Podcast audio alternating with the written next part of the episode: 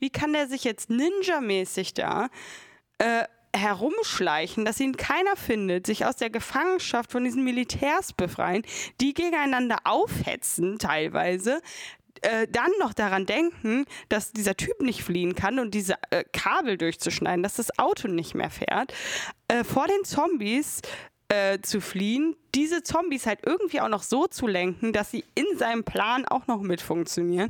Also vorher habe ich mich fast gefragt, wie der sich morgens die Schnürsenkel zugemacht hat. Und dann auf einmal war das ein Mastermind.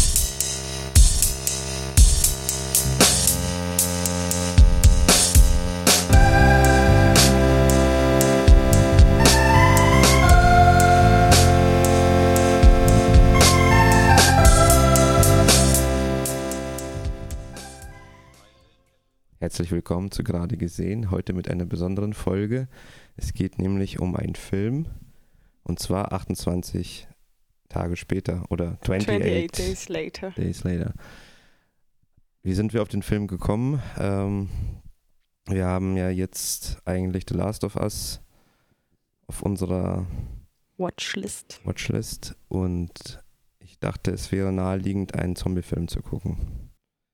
Ja, und dann haben wir uns so ein bisschen ja, durch Amazon Prime gewühlt und ja, sind dann irgendwie zu 28 Days Later gekommen, oder? Ich habe den Film schon mal gesehen gehabt, aber das ist schon so ewig her, dass ich eigentlich weiß, dass der Film existiert, aber ich hatte eigentlich keine Ahnung mehr, was darin vorkommt. Hm. Und ich dachte ja auch, dass ich ihn gesehen habe, aber ich meinte eigentlich einen ganz anderen Film. Äh, ich glaube 30 Days and 30 Nights oder so. aber Klingt ja auch sehr ähnlich. Ja. Es gibt ja auch äh, noch einen Nachfolgefilm, der heißt dann 28 Weeks Later. Habe ich das richtig im Kopf? Ja, ist richtig.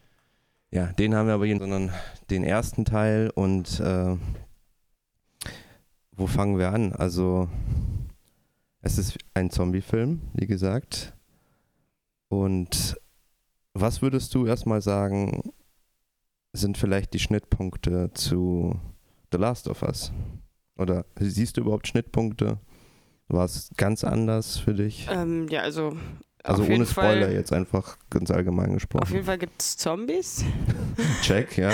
ähm, es gibt ein paar Überlebende aber grundsätzlich ist erstmal so. Moment, das wäre ja auch ein cooler Film, wenn es eigentlich eine Zombie-Apokalypse gibt. Es gibt nur noch Zombies.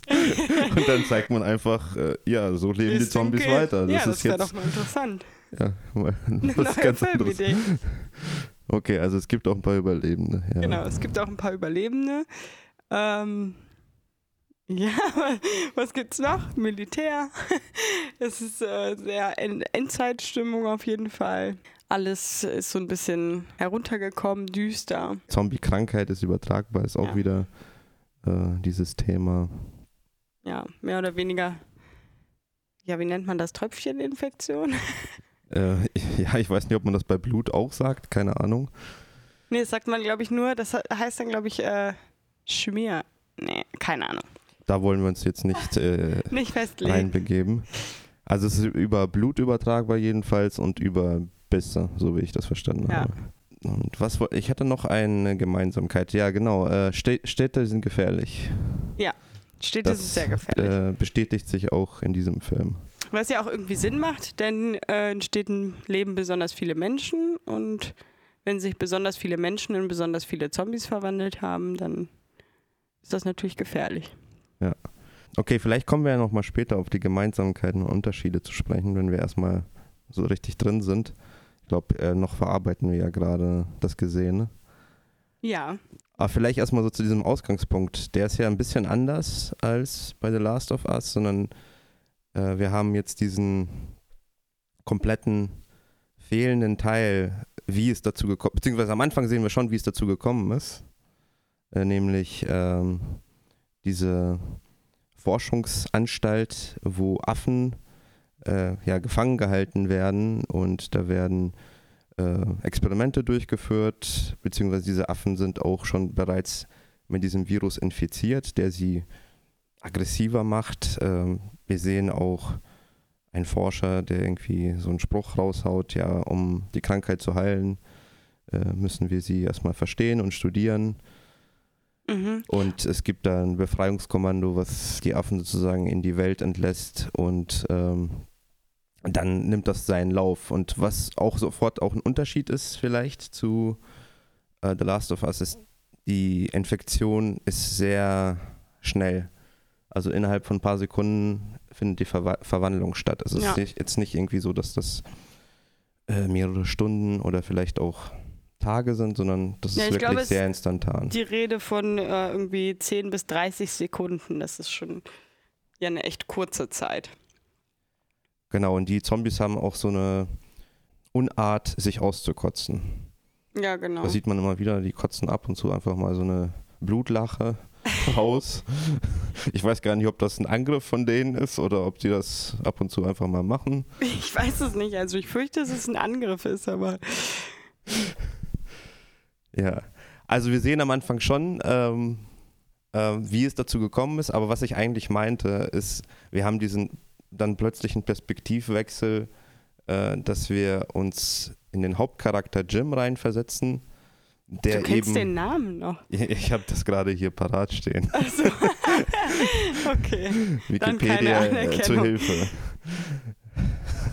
Ja, also dieser Jim äh, wacht irgendwo im Krankenhaus auf und es ist nämlich genau 20, 28 Tage später, nachdem äh, die Apokalypse sozusagen ausgebrochen ist. Also das ist, glaube ich, ein so interessanter Ansatz, weil er auch, glaube ich, wieder so ein bisschen mit unserer Perspektive vielleicht ein bisschen spielt, weil wir wissen zwar, okay, wie es dazu gekommen ist, aber wir wissen nicht, wie sieht so eine Apokalypse jetzt genau aus oder wie sieht es 28 spät, Tage später aus, sondern wir entdecken das gemeinsam mit dem Hauptcharakter. Was aber schon auch irgendwo ein klassischer äh, Blickwinkel ist für so eine äh, Art von Film oder Serie. Also wenn man zum Beispiel nur an The Walking Dead denkt, ich weiß nicht, ob du die Serie überhaupt gesehen hast, da ist ganz am Anfang dieser eine Hauptcharakter auch in einem Krankenhaus und wacht auch, ich weiß nicht wie lange nach Ausbruch der Apokalypse auf und muss sich dann erstmal zurechtfinden, weil ich denke, dass das auch relativ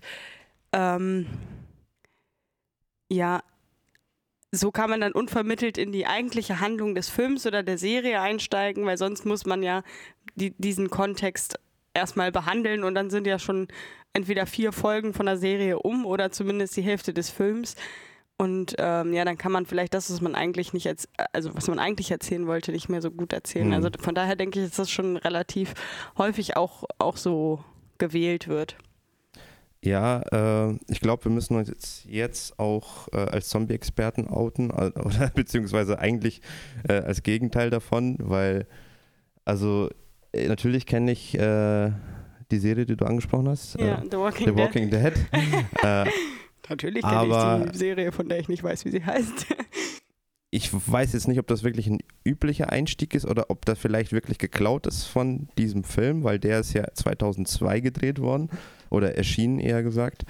Und A Walking Dead würde ich jetzt Ja, ist auf jeden Äh, Fall später.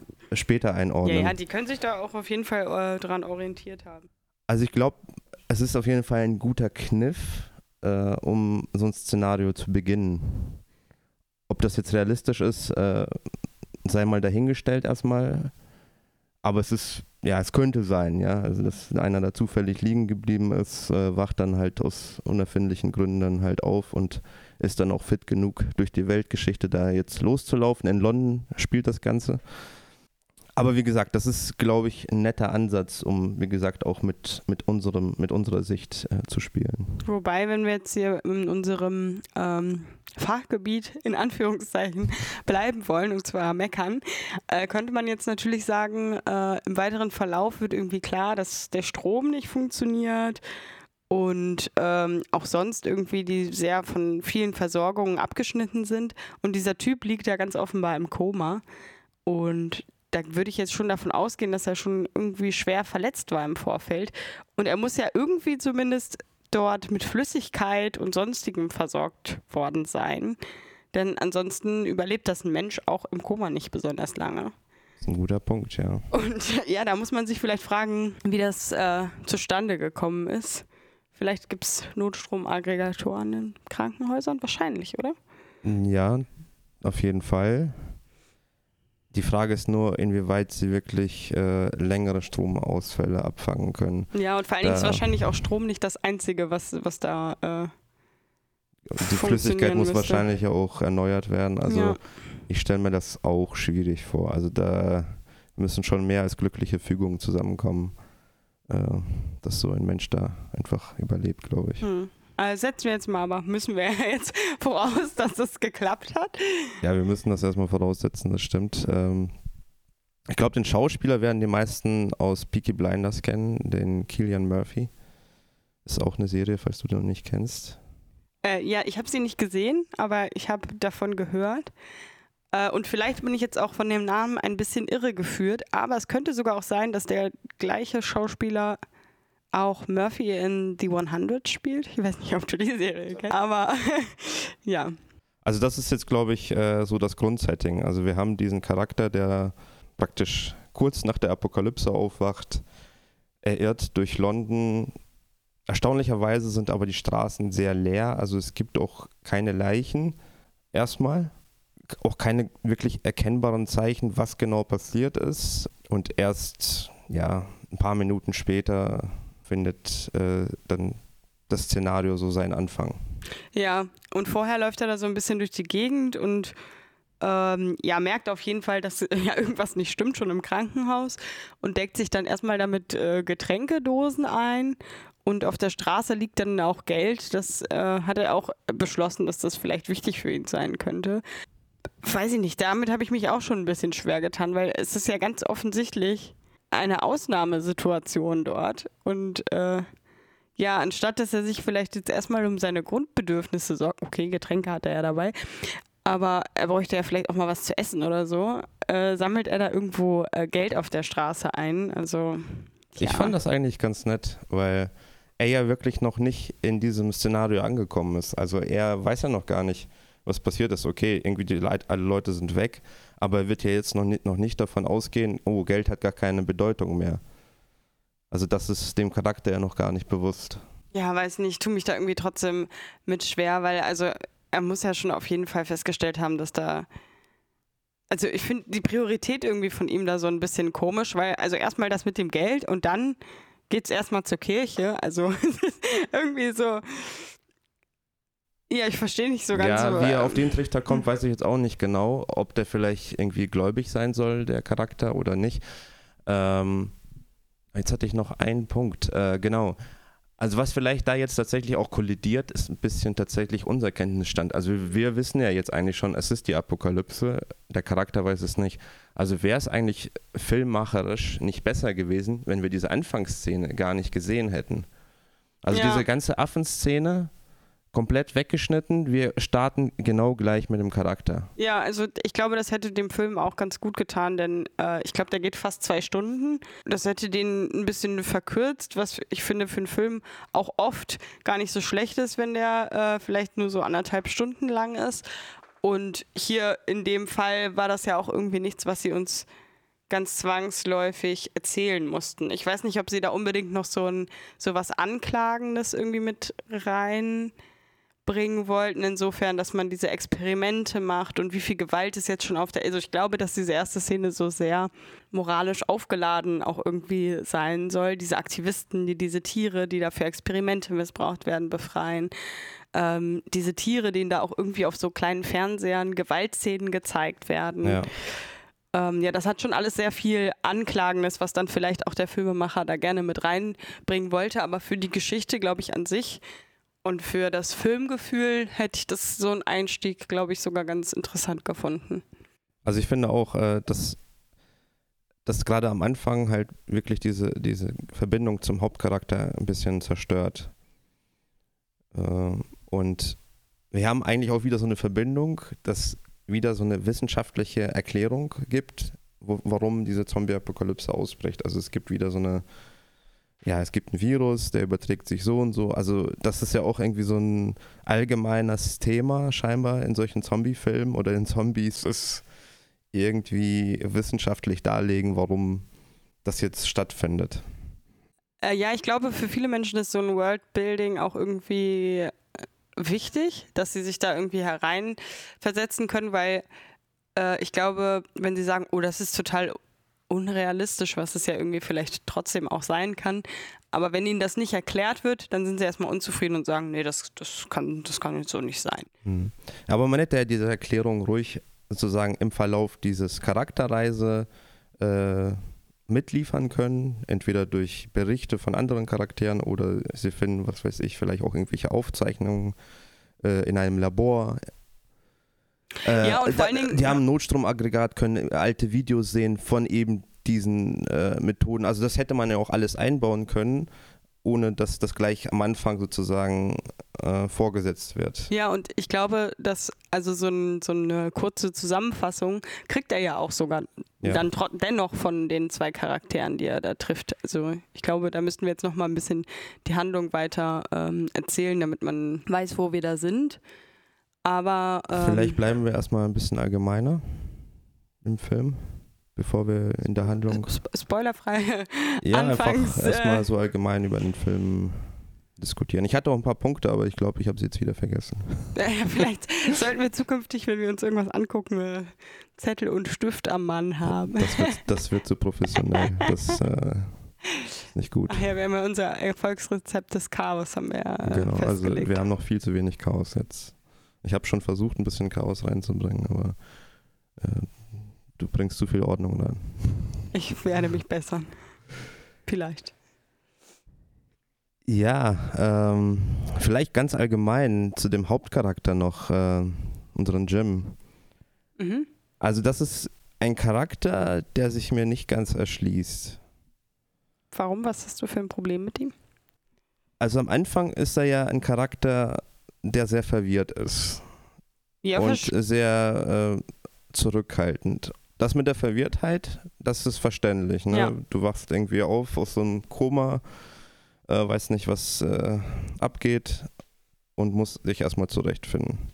Aber ich finde, er kommt vom Charakter her auch halt als sehr verpeilter Typ einfach. Genau, so ein verpeilter Typ, äh, irgendwie lebt bei seinen Eltern noch, ist jetzt kein äh, arroganter Typ, der irgendwie selbstsicher irgendwo auftritt, sich in den Vordergrund mischt. So empfinde ich den Charakter erstmal. Ja, auch so ein, so ein äh, ja, mehr oder weniger auch ein bisschen so ein Durchschnittstyp, der hat keinen besonderen Job. Ich glaube, der ist irgendwie Briefträger oder Kurierfahrer oder also irgendwie sowas, äh, hat er erzählt in, in, in der Serie, dass er ist und wirkt so wie, wie, ein ganz netter Typ, aber der jetzt nicht irgendwie sich durch irgendwelche besonderen Fähigkeiten oder so auszeichnet. Also man könnte jetzt hier annehmen, wenn er nicht dort in diesem sicheren Raum im Krankenhaus gewesen wäre, dann wäre sein Schicksal vielleicht anders ausgegangen. Ja. Als er seine erste Zombie-Begegnung hat, ist er ja auch sehr auch natürlich wieder irritiert, auch verständlich, aber er, ist, er kommt ja so gar nicht drauf klar. Also er macht sich noch Vorwürfe, genau. dass er jetzt den äh, Pastor da irgendwie einen über den Dötz gezogen hat. Wobei der ja auch wirklich äh, mehr als offensichtlich komplett durchgedreht ist. Also auch wenn du ja. nicht weißt, dass es sich um Zombies handelt, aber der verhält sich einfach so äh, absurd, dass, dass es schon okay, sich da zu wehren. Aber ja. selbst da hat er schon so Bedenken, oh, tut mir leid, dass ich dich jetzt gehauen habe, so in dem Sinne, hätte ich nicht tun sollen. Äh, und wird dann auch eigentlich halt nur durch so einen Zufall halt gerettet durch ja. andere, die sich da in der Welt schon besser auskennen. Und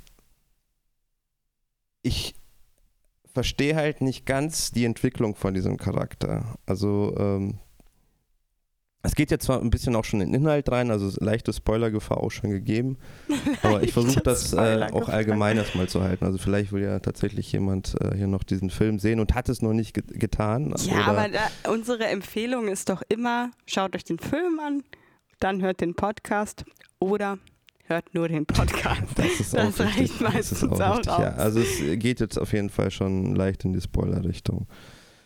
Ähm, was ich sagen wollte, ist, äh, dieser Charakter, der hat auf einmal dann irgend so einen Sprung. Ich glaube, so ziemlich dann, wenn er seine Frisur wechselt. ich, also ich finde tatsächlich, dass er sogar zweimal. Äh, ja, später auch nochmal. Genau, Klar, später auch nochmal. Aber da ist auch schon so das erste Mal, wo er auf einmal mit so einem Baseballschläger durch die Gegend läuft und das ihm schon gefühlt so viel äh, Macht gibt oder so eine Charakteränderung äh, mit ihm macht, dass er sich auf einmal ganz anders anfühlt, dieser äh, Charakter. Ja, weil vorher, äh, also ist er ja schon recht, in Anführungszeichen, unfähig, sich da am Leben zu halten, wenn er nicht immer irgendjemanden hätte, der ihn da rettet und ihm irgendwie sagt, wie es funktioniert. Hätte er schlechte Karten und ab dem Zeitpunkt traut man ihm vielleicht auch zu, sich selbst so ein bisschen, ja, zurecht zu finden. Wobei er da aber auch für mich trotzdem immer noch sehr junghaft wirkt, sehr Boy Next Door. Also ich finde, er wirkt dann auf einmal sehr frech. Also er, er, wirkt so sehr eingenommen von sich selber auf einmal, als ob er jetzt irgendwie die Lage geblickt hätte nach diesen paar Begegnungen, die er da hatte und äh, sich jetzt schon so auskennt und äh, er macht sich teilweise ja auch über diesen älteren Herrn irgendwie lustig, bei dem sie später dann äh, aufgenommen werden irgendwie, was sagt er ja, du bist aber ein ganz schönes Weichei oder so, sowas in der Art, sagt er.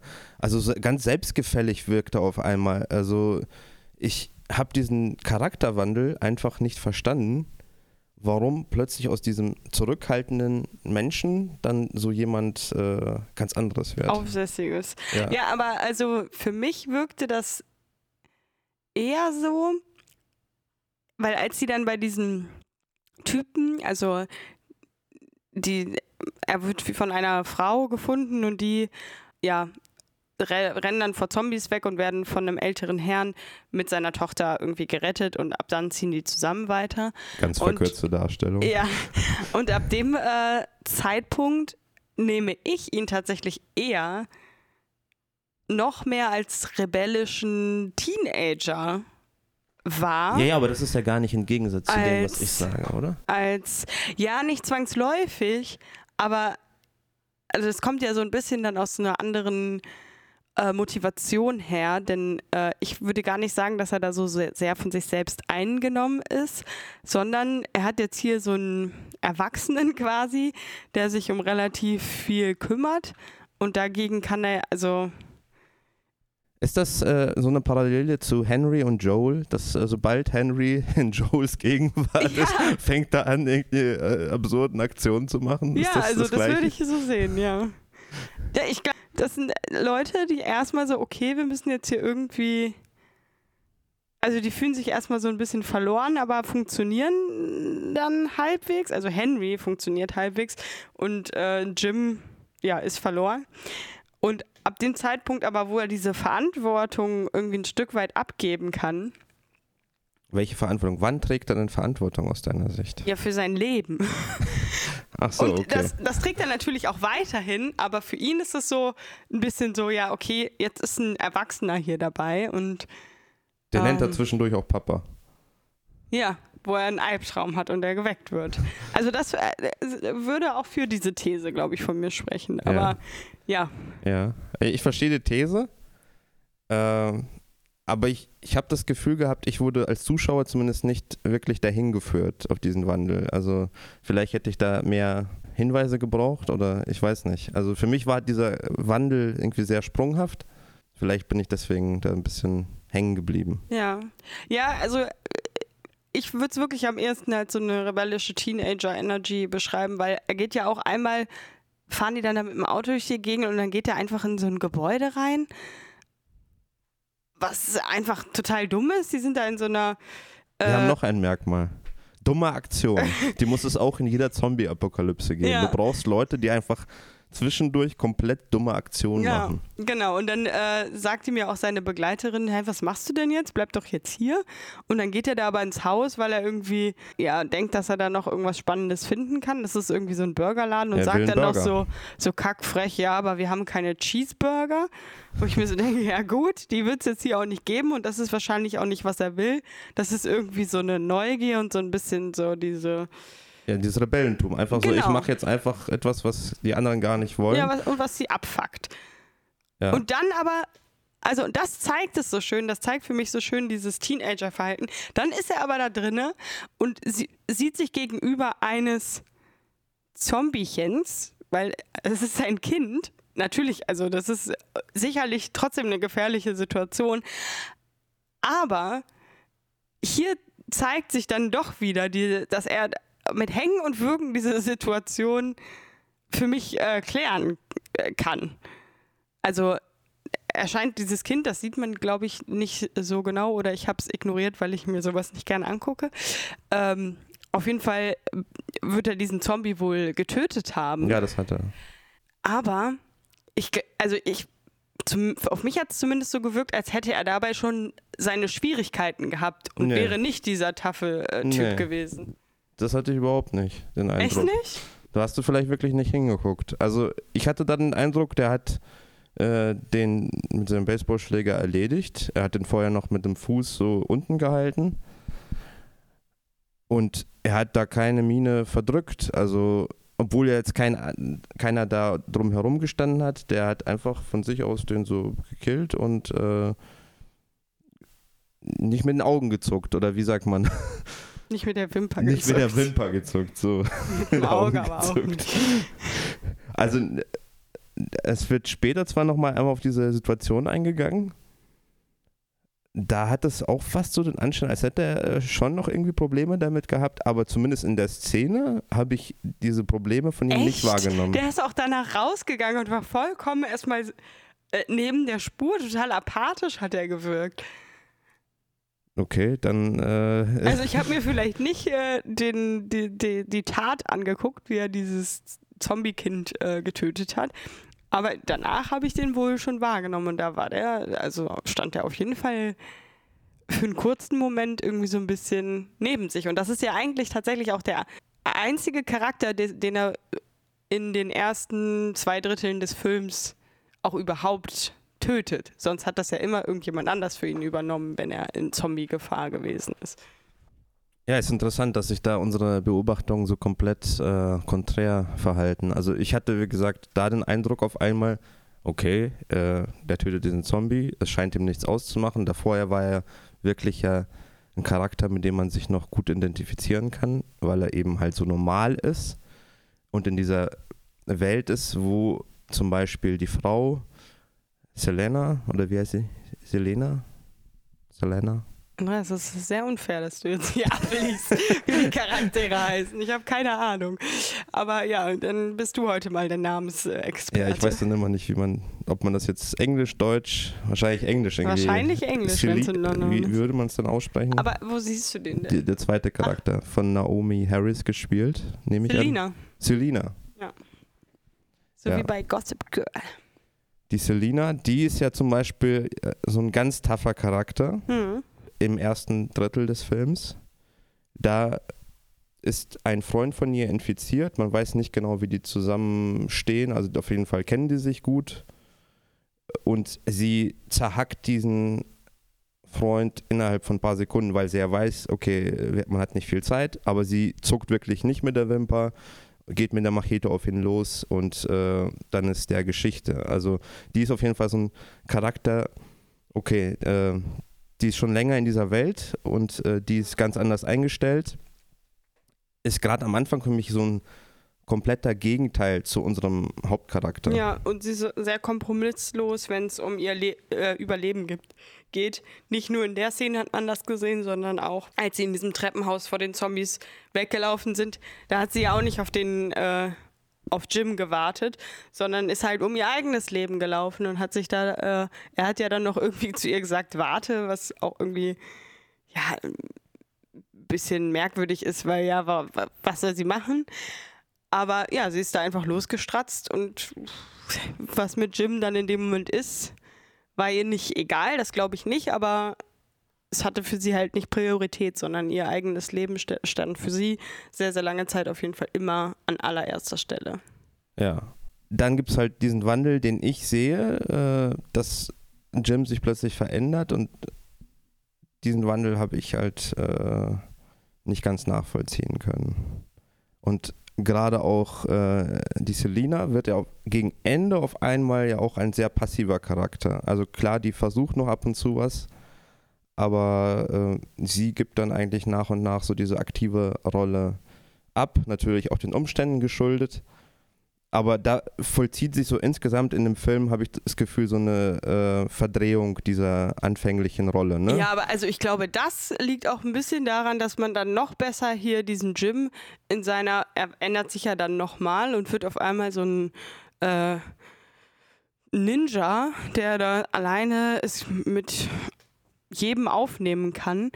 Und äh, ja, dann wird sie quasi zur Prinzessin in Nöten und das ist auch wichtig, damit Jim dieser Superheld werden kann. Okay, also das ich. siehst du genauso dann. Also du, du siehst auch diesen Wandel. Dass Ja, am- auf jeden am. Anfang ist sie ja eigentlich die Taffe, Ja, die, der man auf jeden Fall auch zutraut, dass sie gut auf sich selber aufpassen kann. Ja. Und gegen das Ende äh, muss sie halt gerettet werden. ja. Aber ich glaube, dass, da, also, dass das einfach nur gemacht wurde, um halt diese Heldenreise von Jim halt möglich zu machen, weil es nicht gereicht hätte, dass er hier die Tochter, dann er musste auch noch zusätzlich diese Frau retten. Ja. Also ich finde auch dieser Killian Murphy, der passt ja auch sehr gut in diese Rolle von Peaky Blinders, da spielt er ja so einen Bandenanführer. Der hat ja, immer wenn man ihn so anguckt, er hat so was leicht Verrücktes an sich, finde Mhm. ich. Und in dieser Rolle, auch gerade gegen das Ende, kommt das ja auch genauso hervor. Wo man sich eigentlich schon so fragt, äh, findet er es jetzt eigentlich mittlerweile gut, was er da macht? Also hat er sich jetzt eigentlich in sein eigentliches Metier reingearbeitet, also diesen Überlebenskampf zu führen, äh, Leute da auch zu töten? Also es scheint sich da ja auch dieser komplette Wandel vollzogen zu haben gegen das Ende, dass er eigentlich auch Gefallen in seiner neuen Rolle findet. Ja, aber da bin ich mir nicht sicher, weil ich glaube, er soll da schon so diesen, äh, den guten Kerl darstellen, weil wir haben er. da Mhm. im Kontrast ja dazu wirklich diese Militärs, die ja wirklich, also mir hat das ja manchmal beim Zugucken schon echt, also ich musste die Faust manchmal schon ganz schön ballen, weil also das echt die Vorzeigewichser vor dem Herrn gewesen sind. Äh, wir haben explicit Content äh, markiert, oder?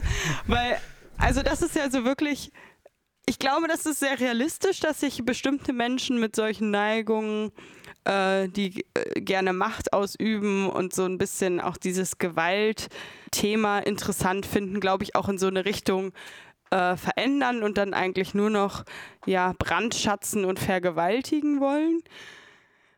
Und also ich bin da jetzt schon sehr hart, aber das also dieses, wie die sich verhalten haben, das äh, ja war schon echt unterste Schublade. Und ich glaube, genau dazu soll er halt diesen Kontra Kontrast darstellen. Und ja, dass er dafür dann auch Leute umbringen muss, ist nur Mittel zum Zweck, weil eigentlich ist er der Gute. Die anderen töten zum Spaß, aber er, äh, glaube ich nicht. Also glaube ich, ist auf jeden Fall nicht so. Also ich teile natürlich deine Einordnung von diesen äh, Militärleuten, äh, äh, vollkommen klar. Aber ich finde, dieser Charakter lässt durchblicken, dass er eben ja auch so eine leicht verrückte Note an sich hat. Also es gibt einfach diese Szene, wo er praktisch diese finale Rettungsszene, wo er reinstürmt, äh, diesen Militärmenschen äh, gegen die Wand schleudert, mehrmals Mhm. seinen Kopf äh, dagegen haut und fünf Sekunden später äh, ist er dann in den Armen von Selina und sie küssen sich. Also es ist Ja, in, in ein einem, sehr krasser äh, Übergang und in einer Lache zwischendurch von Blut. Genau, mitten im Blut, obwohl ja das Blut da eigentlich sehr gefährlich ist. Egal. Aber auch, wo er auch diesen Menschen einfach tötet, ge- notgedrungenermaßen. Also ich sehe auch, die Notwendigkeit ist auf jeden Fall gegeben. Er muss die, diese Frau retten. Äh, klar, ist verständlich. Aber einfach, wie er damit umgeht. Also er, das scheint für ihn auch gar kein Mhm. Problem darzustellen. Also er guckt dann auch einfach so leicht verrückt, wie gesagt, äh, kann dann aber sofort ganz normal mit anderen Dingen fortfahren. Also da gibt es überhaupt keinen Schockmoment oder kein, Mhm. wir müssen aus dieser Situation rausfliehen.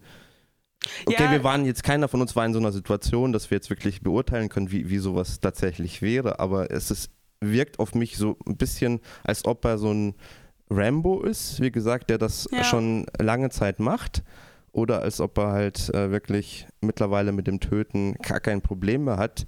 Klar, er macht das hier aus verständlichen Gründen, aber wie der Charakter damit umgeht, wirkt für mich halt sehr professionell. Also als ob das für ihn so ein, ja, ich habe eine Mücke hier gerade weggeschlagen, Pech.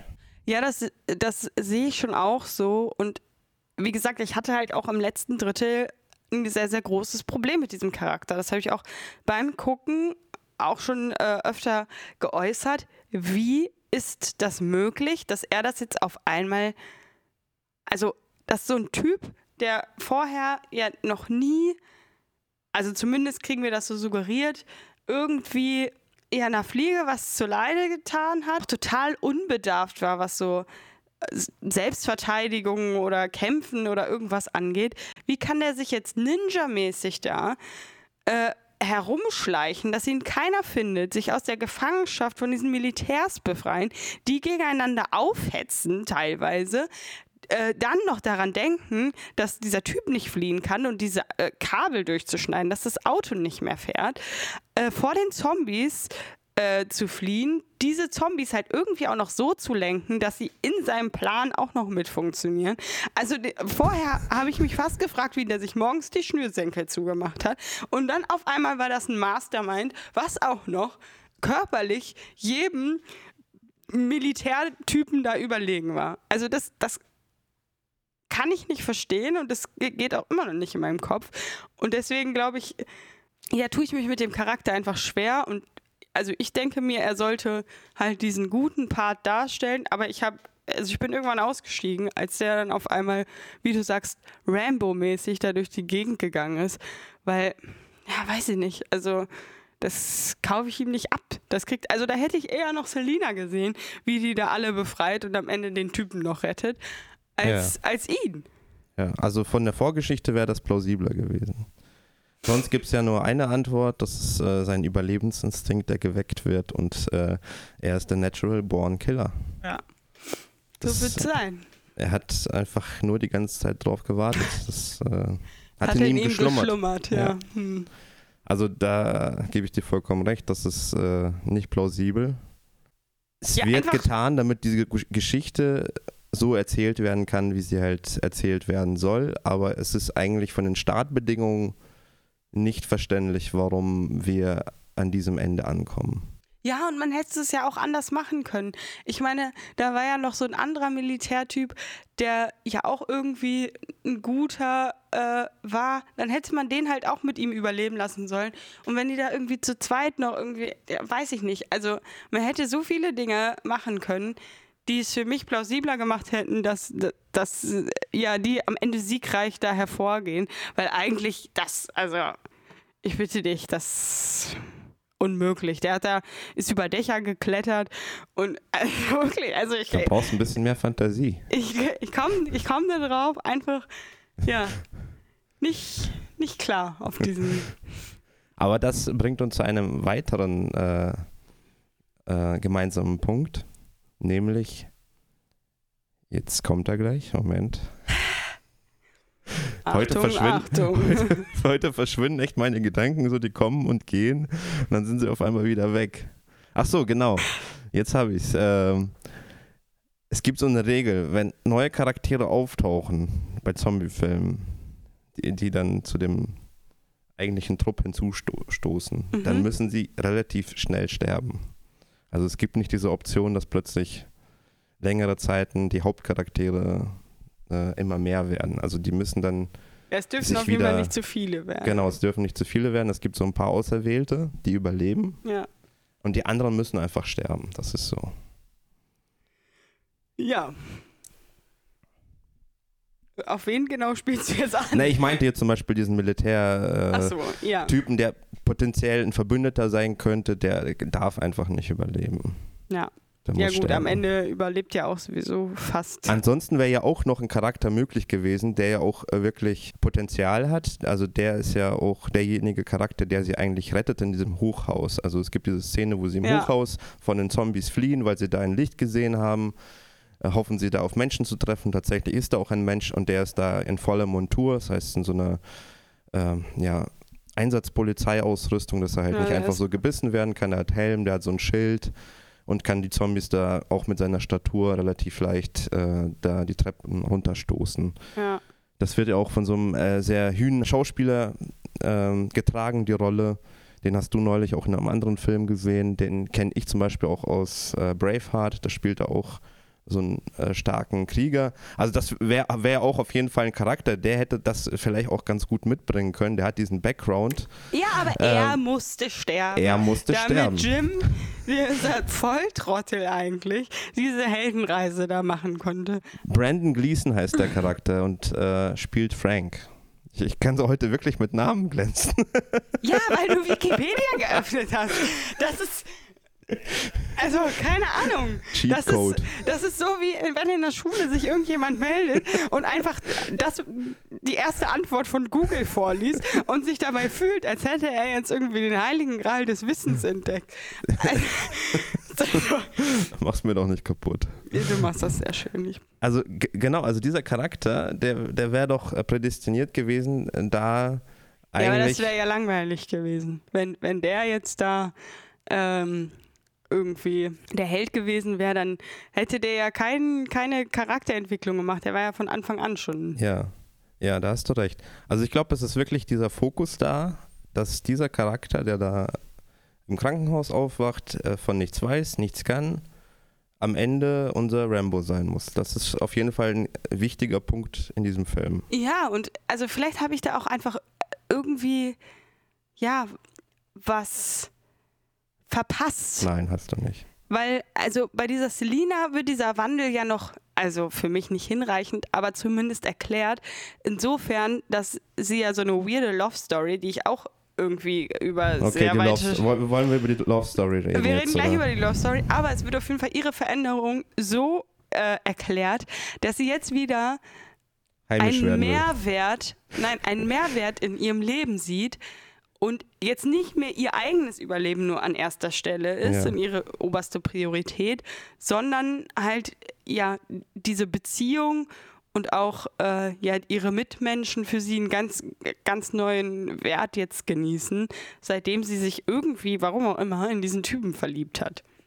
Ja, aber dafür gibt es ja eine Erklärung. Also die lernen ja äh, Frank kennen. Frank äh, ist so ein älterer Herr, der hat aber eine relativ junge Tochter und sie sieht diese Beziehung zwischen den beiden, also Vater und äh, Tochter und ist äh, ganz begeistert, dass so eine Beziehung ja auch ähm, Lebenssinn stiften kann und denkt sich, wow, äh, ich könnte ja auch Mutter werden und dann äh, ist alles gut.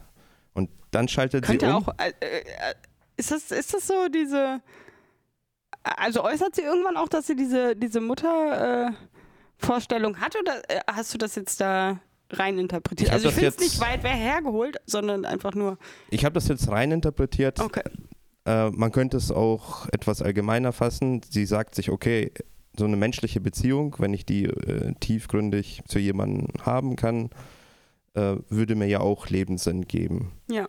Das findet sie in diesem äh, interaktiven Zusammenspiel mit äh, Frank und äh, seiner Tochter heraus und denkt sich, okay, ähm, ich habe ja jetzt hier einen potenziellen Ja, Kandidaten sie hat dafür. nicht viel Auswahl. Sie könnte jetzt entweder diesen Opa nehmen, der hat ja aber zumindest schon seine Tochter. Also nicht, dass die eine Liebesbeziehung führen, aber er hat ja schon eine tiefgründige Beziehung mit einem anderen Charakter. Und dann äh, ihre zweite Option ist halt Jim. Mehr hat sie halt erstmal nicht. Und dann, äh, okay, nachvollziehbar, dass sie dann vielleicht lieber den jungen, knackigen Typen nimmt als diesen Opa. Aber ja, weiß ich nicht. Also für mich gab das, das war ja wirklich einfach so, ja gut, das ist jetzt der einzige Typ, äh, der hier irgendwie zur Verfügung steht. Jetzt bin ich verliebt. Und so funktioniert es ja nicht. Nein. Also kann ich mir nicht vorstellen. Also, dass sie äh, das schon so sieht, okay, die einzige Wahl ist jetzt er, aber dann muss sich ja trotzdem irgendwie zwischen den beiden ja dann so eine Art von Liebesbeziehung auch trotzdem Vielleicht ist sie auch einfach äh, sehr rational. Also die ist, die ist da gar nicht so romantisch aufgelegt, sondern die weiß, okay, äh, das ist das ist jetzt äh, Aber das Chance. könnte man dann wirklich nur über diese Mutterfantasie äh, erklären, weil dann würde ja diese Beziehung zu diesem Typen nicht hinreichend dafür sein, Lebenssinn zu stiften, weil er ist, ist ja dann Mittel zum Zweck. ist ja dann nur Mittel zum Zweck. Und dagegen spricht ja dann am Ende diese Rettungsaktion mit vollem.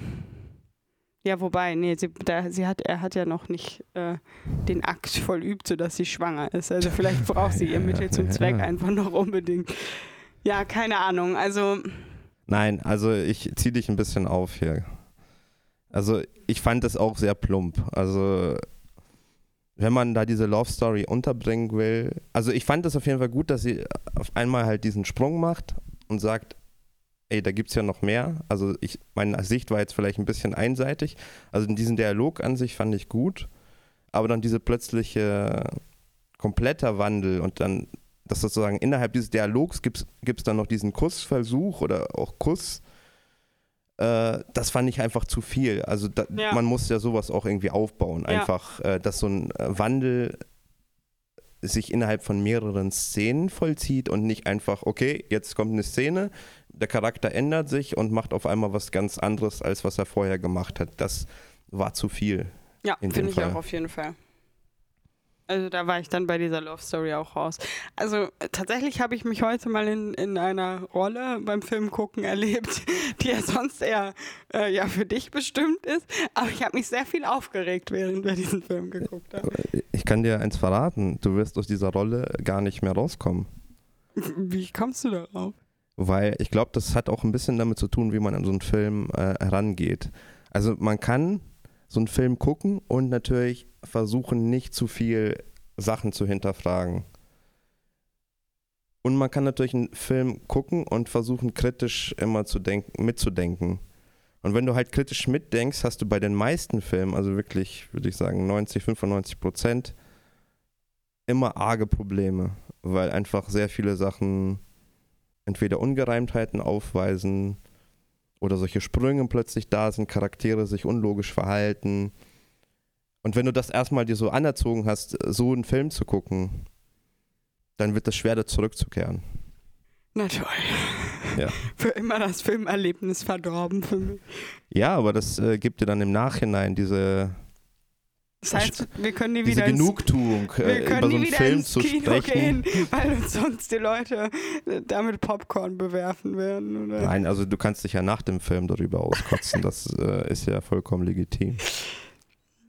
Und das macht ja eigentlich äh, den Großteil des, vom Spaß aus. Ja, deswegen ja auch dieser wunderbare Podcast hier. Ja. Das ist eigentlich nur, damit du dich hier auskotzen kannst. Nur ich? Ja, ich bin ja immer sehr äh, zurückhaltend. Ja, genau. Das sehe ich auch so.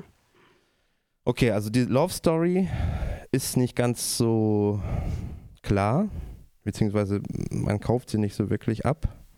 Die Heldenreise kauft man auch nicht so wirklich ab. Das Einzige, was man abkauft, ist, dass diese Typen, dieser militärische Zusammenschluss einfach aus den großen Arschlöchern besteht. Das ist Ja, für mich, ja. äh, ja, das, das kann ich nachvollziehen. Und wie diese Charaktere sich verhan äh, verhandeln, äh, verhalten, finde ich, ja, ich will nicht nachvollziehbar sagen, weil das ist für mich überhaupt nicht nachvollziehbar. Genau, das finde ich durchaus realistisch. Diese Gruppendynamik einfach, die sich da Genau. zwischen diesen Männern da Und ich habe das ja auch schon, also die kommen in diesem Militärlager an und sehen das erstmal noch als große Chance, dass sie da jetzt noch mehr Leute gefunden haben und keine Ahnung was. Aber als ich schon diese, ich weiß nicht, wie viele Männer das waren, acht oder neun Männer äh, mit diesen zwei Frauen und Jim am Tisch sitzen sehen haben, da habe ich schon das erste Mal Aggressionen gekriegt, obwohl noch nichts passiert ist, weil ich mir einfach nur dachte, okay, in der Haut von einer dieser Frauen würde ich so schnell es geht versuchen, dort zu verschwinden. Und das ist ja schon irgendwie, also das schon alleine in dieser Situation, wo eigentlich noch nichts passiert ist, außer dass sich vielleicht ein paar von denen so ein bisschen schmierlappenmäßig verhalten haben, aber dass mir das schon so negative Vibes gibt, ist ja eigentlich schon, also weiß ich nicht. Ja, ich habe das auch sofort gespürt, also diese Vibes. Äh, Ich habe es aber nicht angesprochen, aber ich finde es halt auch irgendwie beängstigend, dass es eigentlich so ist. Ne? Ja. Ähm, dass sozusagen so eine Situation ausreicht, dass man sofort ein Gefühl hat, okay, das wird irgendwie schief gehen und man auch dann so das Gefühl hat, dass das eigentlich realistisch ist. Also man Ja. denkt ja jetzt nicht, okay, das ist jetzt ein besonderer Fall, äh, deswegen passiert das jetzt, äh, sondern es ist einfach ein rechtsfreier Raum äh, mit einem Ungleichgewicht der Macht und äh, man hat sofort das Gefühl, dass diese Bedrohung im Raum ist. Ja. Und das ist äh, eigentlich ein sehr ernstes Thema und ein sehr beängstigendes Thema, dass das überhaupt so ist. Ja, also ich kann jetzt auch nicht mehr so viel dazu sagen, weil ich würde mich nur um Kopf und Kragen reden und irgendwie in Rage, weil ja, also Ja. ich ja auch mit diesem Thema persönlich sehr, ja, wie, soll man, wie sagt man das, einen sehr großen Bezug dazu habe und ähm, ich das einfach schon in einer Gesellschaft, wo es kein Recht, also wo es Rechte gibt und wo auch diese Machtunterschied, dieses Machtgefälle nicht so groß ist, dass, dass da schon äh, für mich Proble große Probleme sind. Und also in, in so einer Welt, in so einer Zombie-Apokalypse oder auch egal was für eine Apokalypse, sobald diese Umstände gegeben sind, würde ich überhaupt gar nicht.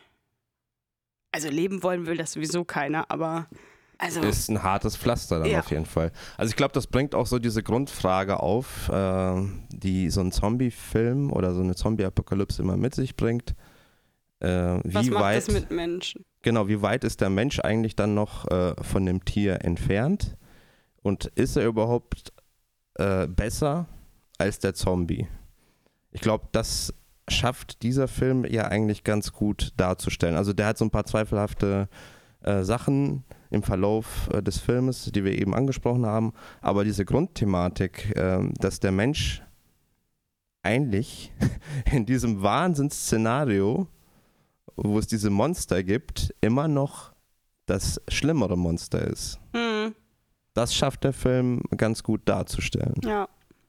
Ja, ich Du bist gerade wortlos. Ich, ich, ich weiß nicht, was ich sagen soll, ich finde es wirklich, äh, also es hat mich wirklich ja auch sehr emotionalisiert wieder, dieser Film. Diesmal bin ich natürlich nicht in Tränen ausgebrochen, aber diesmal war es schon sehr viel. Ja, ich kann dieses Gefühl, was das, was das in mir auslöst, auch gar nicht so gut beschreiben. Weil es ist irgendwie Wut, es ist auch irgendwie Angst, aber es ist nicht so richtige Angst, wie wenn man jetzt Angst vor eine etwas Machtlosigkeit, Bestimmtes. oder? Ja, und man guckt dazu und man wird einfach wütend und traurig und auch. ja, also es ist also ich habe den in, in den ersten in der ersten Stunde oder was erstmal auch irgendwie gar nicht damit gerechnet, dass das jetzt da Thematisiert wird? Oder? ja, also dass das noch kommt. Also das war Mhm. hat mich dann auch über, überraschend getroffen, sage ich jetzt mal. Ja, aber das ist auch wieder so eine Grundregel, um es jetzt wieder ein bisschen aufzulockern. Wenn es eine Versprechung von einer Rettung in einer Zo- Zombie-Apokalypse gibt, dann tritt diese meistens nicht ein, sondern es handelt sich um eine Falle, oder? Ja, ja, auf jeden Fall. Und ich habe auch nicht damit gerechnet, dass sie dort die Rettung finden. Aber ich dachte, die finden einfach gar nichts und es wird so eine Art äh, Road-Movie, wie sie da durch die Gegend fahren und wie sie das am Ende auflösen wollten. Keine Ahnung, da hatte ich jetzt keine spezielle äh, Vorstellung von. Aber ich dachte halt, wie gesagt, dass die jetzt niemanden weiters mehr unbedingt finden würden, der der da lebt, sondern dass das vielleicht so eine alte Nachricht gewesen ist und ja, da einfach auch die Leute schon längst äh, tot sind. Ja. Weil für mich das einfach so spät irgendwie im Film dann nochmal eine andere Handlung gebracht hat. Weißt du, was ich meine? Weil sie sind ja erstmal irgendwie, finden die sich da zusammen und dann fahren sie da durch die Gegend und gehen einkaufen und suchen sich Sprit und ja, irgendwie ist dann schon so viel Zeit in, im Film vergangen, dass ich gar nicht mehr erwarte, dass jetzt so ein neuer Plot aufgemacht wird. Aber das passiert dann halt. Ja, ich weiß gar nicht, wo wir jetzt anknüpfen können.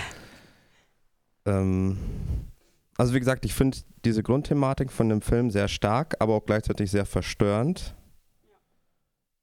Weil es eigentlich auch aufzeigt, wie fragil äh, diese zivilisatorischen Errungenschaften sind, obwohl ja auch diese noch bei weitem nicht da sind, wo sie eigentlich sein müssten. Also du sagst ja auch selber, selbst in der heutigen Gesellschaft ist ja bei weitem nicht dieses Gefühl als Frau da, dass du auf den Straßen sich, sicher bist, je nachdem, wo du dich aufhältst. Also du hast eigentlich permanent dieses Gefühl, dass eine Bedrohung potenziell da ist. Und man hört es ja auch oft genug in den Nachrichten, dass äh, schlimme Fälle passieren.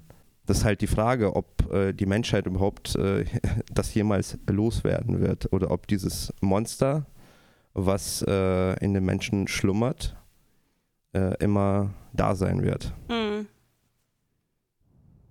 Ja, keine Ahnung. Und das Schlimme, glaube ich, an den Menschen ist ja dann in so einem Fall auch, also der Zombie, der, der tötet ja einfach nur, ne? Und der weiß gar nicht so richtig, was er tut. Aber der Mensch, der weiß ja eigentlich, was er tut, Ja. aber der kann es ausblenden und geht dann seinem Trieb nach, kann dann aber auch wieder zu seiner rationalen, zu seinem rationalen Weltbild auch zurückkehren, sich auch irgendwie wieder rechtfertigen Ja. und doch irgendwie auch mit dieser Seite an sich klarkommen. Also er kann Ja, sozusagen sich beides in sich trotzdem vereinen. noch selbst als irgendwo der Gute, also zumindest für sich selbst darzustellen, weil ich glaube, dass auch diese Anführer von, von den Militärs, und da haben sie ja auch im Film den bewusst vielleicht auch nicht ganz schwarz-weiß gemalt, zum Beispiel als er ähm, diesen Jungen gefunden hat, der ja Teil seiner Gruppe ähm, war und der da so halb gestorben ist, da hat er ja auch so einen ja, emotionalen Moment gehabt, so Mitgefühl ihm gegenüber. Also er war jetzt nicht nur ein kaltherziger Bastard, Ja. sondern er hatte natürlich auch irgendwo Gefühle und ich glaube, dass dieser Mann sich selbst schon auch irgendwie als der Gute wahrgenommen hat und für sich das auch so rechtfertigt hat, ja, ich muss die Männer hier A bei Laune halten Ja. und das funktioniert nur über, äh, ja, Aussicht, Sex. Aussicht, genau, Frauen, Sex. Äh, Und B muss ich ja auch die Menschheit am Leben halten. Und wenn wir jetzt hier wieder alles aufbauen, dann brauchen wir ja auch Kinder. Und dafür brauchen wir Frauen. Ja. Und dafür brauchen wir Sex.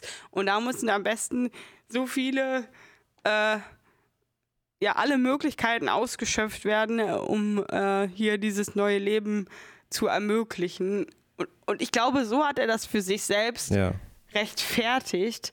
Aber, also das ist natürlich äh, In höchstem Maße unmoralisch, Ja. diesen Funkspruch oder diesen Radiosender da einzurichten, äh, um Leute da hinzulocken, um die gezielt wirklich äh, als Sklaven auch wirklich dann äh, zu halten. Also darauf Ja. läuft es ja hinaus. Ist ja nicht so, dass sie dann auch äh, den Leuten, ja, die Möglichkeit einfach geben des Zusammenlebens und dass sich dann äh, etwas entwickeln würde, Genau. sondern die werden ja dann auch wirklich äh, gezwungen. Äh, insofern, ja, er ist schon wahnsinnig, was das angeht, aber er rechtfertigt das vor sich selber und dass Ja. er eigentlich die Moral der Truppen aufrechterhalten will. Ja, ist einfach ein Beispiel für einen sehr, sehr schrecklichen Ausgang, wenn halt Macht kombiniert wird mit diesen instinktiven Handeln oder so einer Dynamik, die so eine Gruppe dann entfalten kann. Ja, auf jeden Fall sehr verstörend für mich. Es gibt auch noch diesen anderen Punkt, den, den, ich interessant fand, äh, der jetzt vielleicht wieder weniger ernst ist. Äh, und zwar ist das dieses äh, Problem, das die Zombies haben. Die müssen ja eigentlich immer essen und können potenziell verhungern. Das wird zumindest in dem Film angesprochen. Ja, Also die, die, diese Militärs, die halten ja auch extra einen von ihren, glaube ich, der sich verwandelt hat, äh, an der Kette, um zu gucken, wie lange überlebt dieser Zombie überhaupt ohne Nahrung.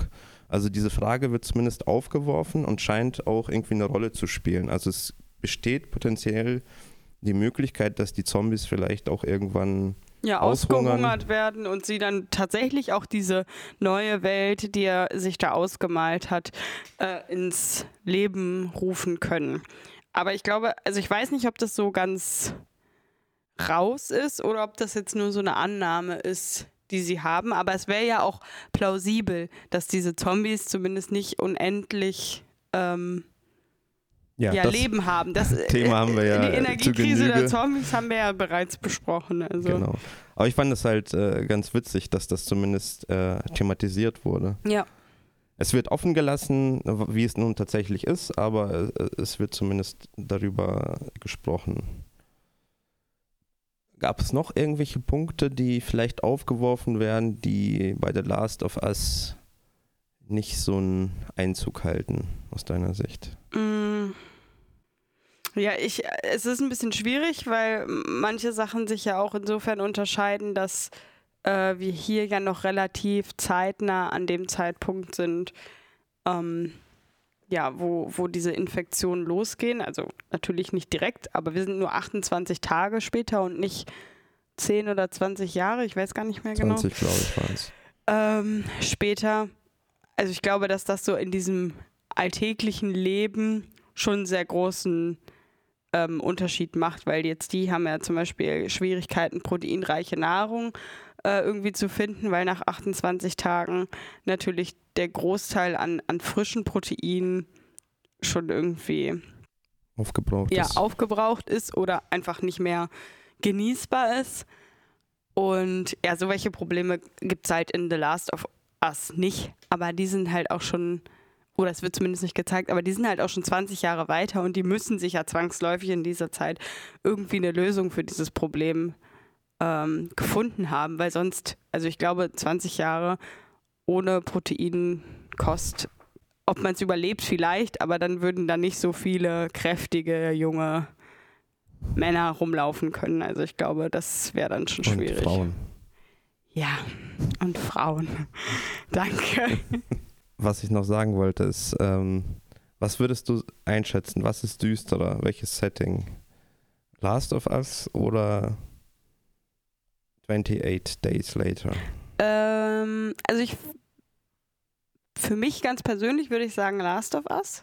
Ist düsterer. Ist für mich düsterer, weil es für mich auswegloser erscheint. Also jetzt vielleicht auch, weil wir jetzt gerade erst darüber gesprochen haben, ist das jetzt noch so im Mittelpunkt meiner Betrachtung. Aber wenn jetzt wirklich bei 28 Days Later nur noch mal 28 Tage gewartet werden muss und dann sind die Zombies alle weg, oder auch von mir aus 50 Tage gewartet werden muss, dann und dann kann sich so eine neue Gesellschaft etablieren. Dort ist, hat man ja irgendwie eine Perspektive. Und bei The Last of Us scheint es ja nicht so zu sein, weil wenn 20 Jahre die Zombies überlebt haben, dann werden die das auch die nächsten 20 Jahre sehr wahrscheinlich auf jeden Fall tun. Dagegen spricht, dass die halt dort bei The Last of Us ja schon eine Art Gesellschaft irgendwie ja etabliert haben und da teilweise auch schon wieder sowas wie Alltag halt irgendwie eingekehrt ist. Aber gerade das ist halt auch so ein bisschen so, ja, was, was soll ein Alltag in so, in so einer Welt irgendwie sein? Das ist, finde ich, das finde ich schon diese Vorstellung einfach düster, dass Leute damit ganz normal umgehen, dass ja einfach so viele Dinge, die, die jetzt für uns selbstverständlich sind, einfach gar nicht mehr existieren und dass man immer in so einer Art Angst leben muss, dass es selbstverständlich ist, irgendwelche Leichen zu verbrennen und keine Ahnung was. Das finde ich schon sehr düster. Okay, das ist interessant. Äh, ich würde es genau anders äh, sehen. Für mich ist 28 Days Later deutlich düsterer. Ich glaube, inwiefern ein Setting düsterer ist als ein anderes, ist auch immer so ein bisschen schwierig, das äh, auf ein paar Fakten runterzubrechen. Das ist ja auch so eine Empfindung einfach, wie man es so wahrnimmt. Aber ich glaube, ein Punkt sind auf jeden Fall die Thematiken, die behandelt werden.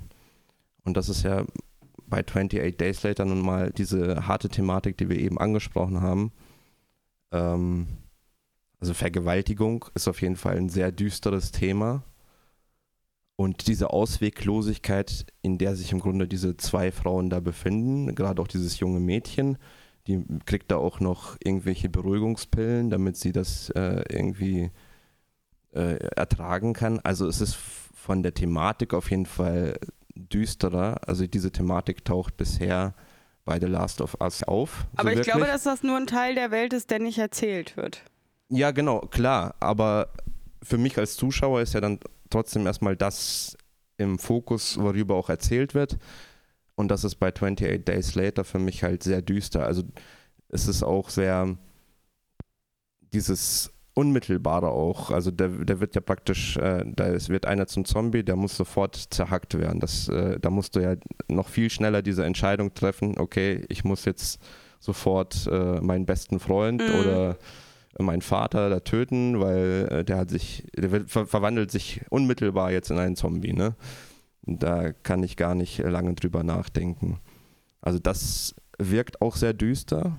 Dann hatte ich noch einen Punkt. Ähm, die Gewaltdarstellung ist auch nochmal eine Ecke härter, würde ich sagen, als bei The Last of Us. Also da wird ja in einer Szene ähm, einem Soldaten die Augen ausgedrückt. Das ist ja Das praktisch so mit das heftigste, was man so gewalttechnisch eigentlich zeigen kann, weil das sofort bei jedem so einen sehr starken Impuls auslöst. Okay, das ist äh, sehr heftig. Also schon allein diese Vorstellung, dass einem so irgendwie die Augen eingedrückt werden, ist, äh, löst sofort so einen Widerstand in, in jedem von uns eigentlich aus. Ja. Also ich muss auch sagen, äh, was, was jetzt einfach nur den Film und die Serie angeht, finde ich das auch auf jeden Fall schon sehr einleuchtend. Ich habe auch die Frage mehr so auf diese, wenn ich mir jetzt so vorstelle, Wenn du Äh, dir aussuchen in könntest. dieser Welt zu leben, was wäre für mich düsterer? Aber also, ja, ich würde in keiner dieser Welten leben wollen. Und ich glaube, ich wäre auch nicht besonders gut geeignet, in so einer Welt zu leben. Aber Nee, ich habe das tatsächlich eher mm, Bezug nehmend auf die Wirkung auf dich äh, gefragt. Also, wenn du das halt guckst, äh, was löst in dir mehr so einen Schauer aus? Ja, dann Äh. auf jeden Fall diese, also glaube ich, hat man das ja auch beim Beobachten von mir äh, gesehen, ist das dieser Film. Aber das auch zum größten Teil wirklich nur wegen dieser Thematik, die halt bei The Last of Us bestimmt, zumindest bis zu diesem Zeitpunkt noch nicht, äh, noch nicht so arg auf jeden Fall thematisiert ist. Ich glaube, es wird schon so ein bisschen manchmal so impliziert, also auch in dieser Rebellion bei The Last of Us wurde das jetzt nicht so genau gesagt, aber schon manchmal so Aussagen getroffen, die jetzt das schon implizieren könnten, dass da sowas in der Richtung auch gelaufen sein könnte. Hast du da Beispiele? Ich habe jetzt erstmal nichts. also das ist jetzt ich- off-topic, aber Ich, ich weiß jetzt auch nichts Genaues und auch keinen Wortlaut mehr, der da irgendwie gesagt wird, aber als wir diese Rebellionsfolge gesehen haben, wurde schon auf jeden Fall der Eindruck erweckt, dass diese Militärdiktatur da schon Gräueltaten verübt hat. Ja. ja, okay, das stimmt. Ja, hast du recht. Das wird nicht so explizit äh, erwähnt, was da genau vorgefallen ist, aber es steht so im Raum. Ja. Ja, und es wäre ja auf jeden Fall eine, in Anführungszeichen, äh, plausible Sache, dass auch sowas dort gelaufen sein könnte, weil, ja, ich glaube, ja, äh, das ist jetzt so schwierig, das äh, so auszudrücken, dass sich das nicht irgendwie komisch anhört.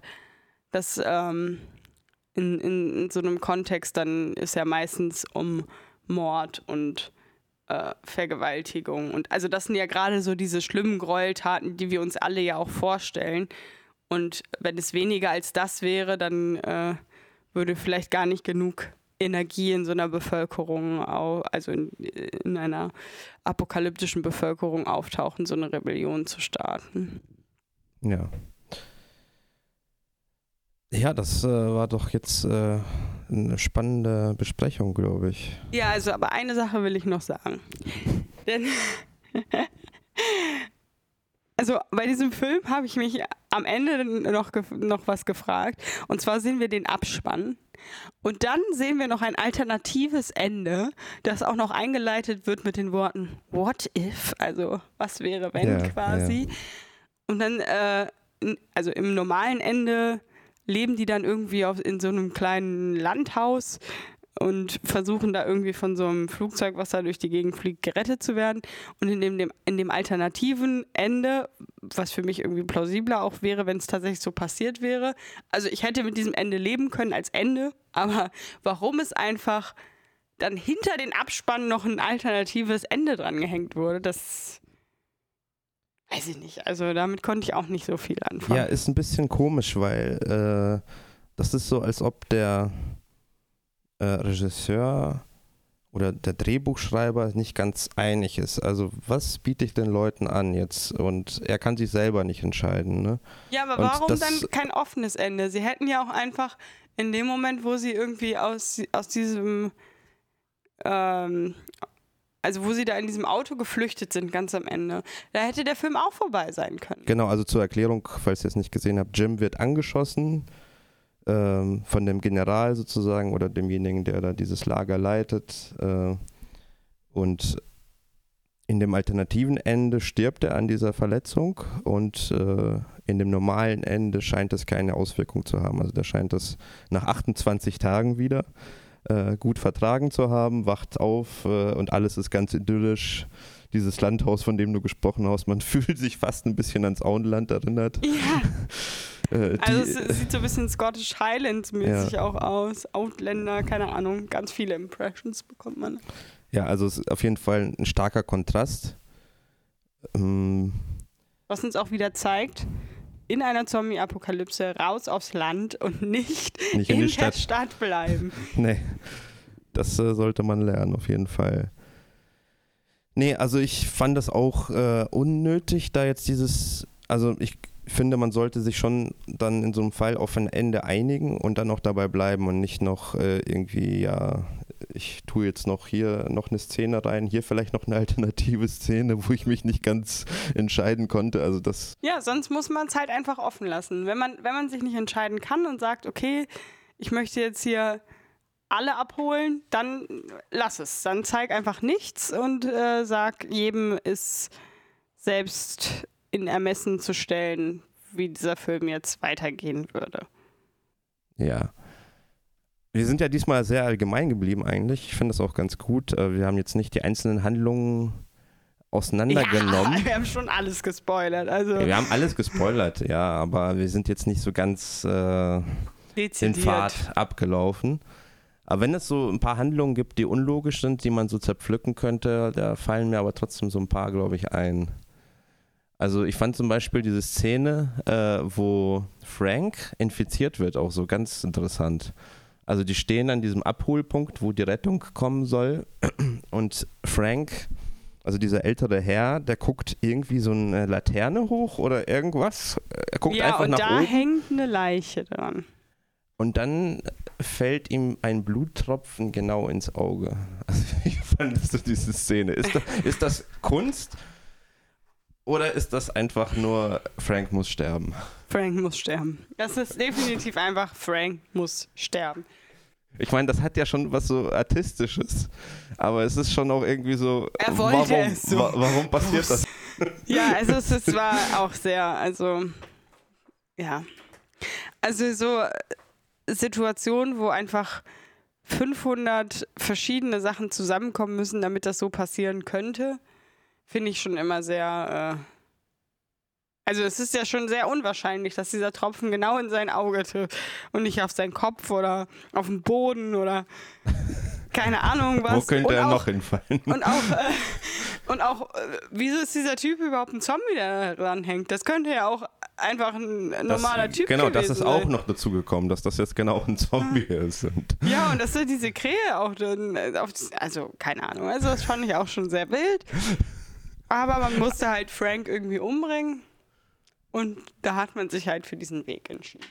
Ja, also ich hatte das Gefühl, da wollte jemand wirklich sehr künstlerisch sein. Ich fand auch diese Kameraeinstellung, ich muss ja jetzt immer auf die Kamera achten. Das ist jetzt so meine Aufgabe, glaube ich. Also ich mache es auf jeden Fall nicht. Die, die war, äh, da hast du nicht drauf geachtet? Nein. Die war immer sehr, teilweise so sehr schräg, teilweise so aus sehr ungewöhnlichen Winkeln. Mhm. Also während des ganzen Films oder während der Szene? Mm, da bin ich mir nicht ganz sicher, aber auf jeden Fall zwischendurch sehr häufig. Hm. Also, dass es wirklich sehr angeschrägt war und halt wirklich aus sehr komischen Perspektiven. Also wirklich irgendwo schräg von unten.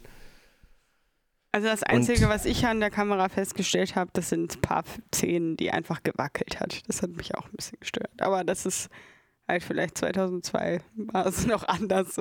Ja, das hat man im Film auf jeden Fall angemerkt, dass äh, die HD-Qualität vielleicht nicht ganz äh, auf der Höhe war. Ansonsten unlogische Szene, fällt mir auch noch eine ein.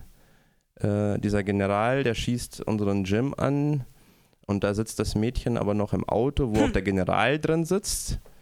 Und sie fährt dann aus unerfindlichen Gründen rückwärts man denkt ja zuerst, sie würde einfach irgendwo gegen eine Wand fahren, damit Ja, das, das durchgerüttelt wird. gesehen, Aber nein, sie ist viel schlauer. Sie fährt nämlich genau dahin, wo jetzt der Hauszombie, also der da freigelassen wurde von Jim, auf den General wartet. Man ist aber nicht ganz äh, sicher, warum das Mädchen das vorausgesehen hat oder warum sie das äh, so ausführt. Hey, ja, unsere Charaktere, also die guten Charaktere, die wissen ja alle, wie die Zombies reagieren, weil sie ja die ganze Zeit damit spielen, ähm, dass sie die Zombies irgendwie so mehr oder weniger, ja, lenken. Weil Jim hat es ja vorher auch schon gemacht, aber hier in dieser Szene sieht man es vielleicht auch nochmal deutlicher. Also bei Jim wäre es eigentlich nachvollziehbar, wenn er halt nicht so ein Rambo ist, dass er sagt, okay, alleine schaffe ich eh nicht, äh, dieses Haus zu stürmen und die irgendwie zu befreien. Ich muss das Risiko eingehen, diesen Zombie zu befreien.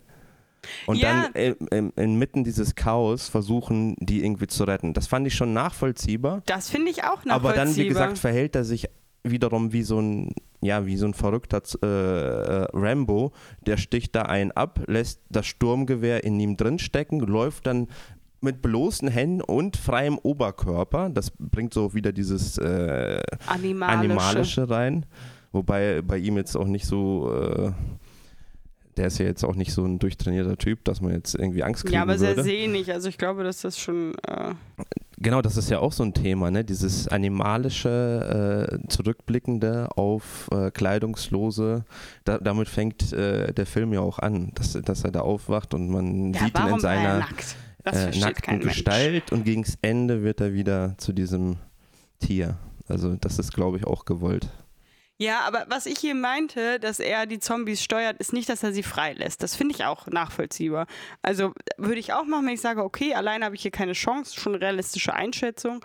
Äh, lass ich mal den Zombie frei und stifte ein bisschen Chaos. Verstehe ich. Aber dann rennt er ja durch dieses Haus und führt quasi den Zombie im, immer wieder zu den Orten, wo er jetzt sein muss, weißt Ach, du, weil das- er ach, kommt das ja immer wieder, er kommt ja immer wieder in Situationen, wo er eigentlich auch diesem Zombie so mehr oder weniger gegenübersteht, kann sich da aber rausmanövrieren und gleichzeitig wird der Zombie dann immer wieder dahin gelockt, wo jetzt der nächste Typ, der sterben muss, auf ihn Ach, wartet. das, das war der Plan. Ich hatte immer das Gefühl, der läuft einfach chaotisch durch die Gegend und hat überhaupt keinen Plan, was er da also tut. kann auch sein, aber dann ist das alles zufällig passiert, was genauso unrealistisch irgendwie ist. Ja, also er schafft es auf jeden Fall.